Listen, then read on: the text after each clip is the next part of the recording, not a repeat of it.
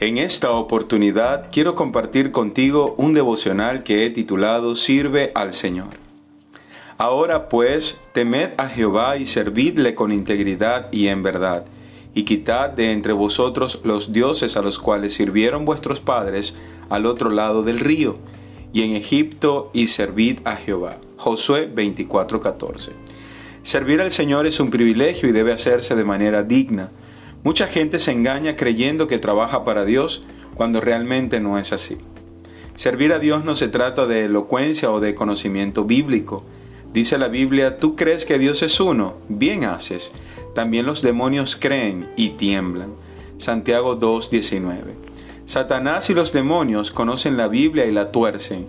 Ese es su mayor placer, llevar a la gente al error. El pasaje de hoy nos enseña a servir a Dios con integridad, eso significa hacerlo a través de un buen testimonio. ¿Cómo está tu testimonio? Pudiera decir la gente que vive contigo, que te conoce, que eres íntegro. Debemos servir a Dios en verdad, es decir, como Él demanda en su palabra, no como nosotros creamos o a nuestra conveniencia porque nos estaríamos engañando. Aquel que teme verdaderamente al Señor sabe que Dios no puede ser burlado. La reverencia y el respeto por las cosas de Dios deben ser una marca genuina de todo aquel que le sirva. De lo contrario, sería idolatría.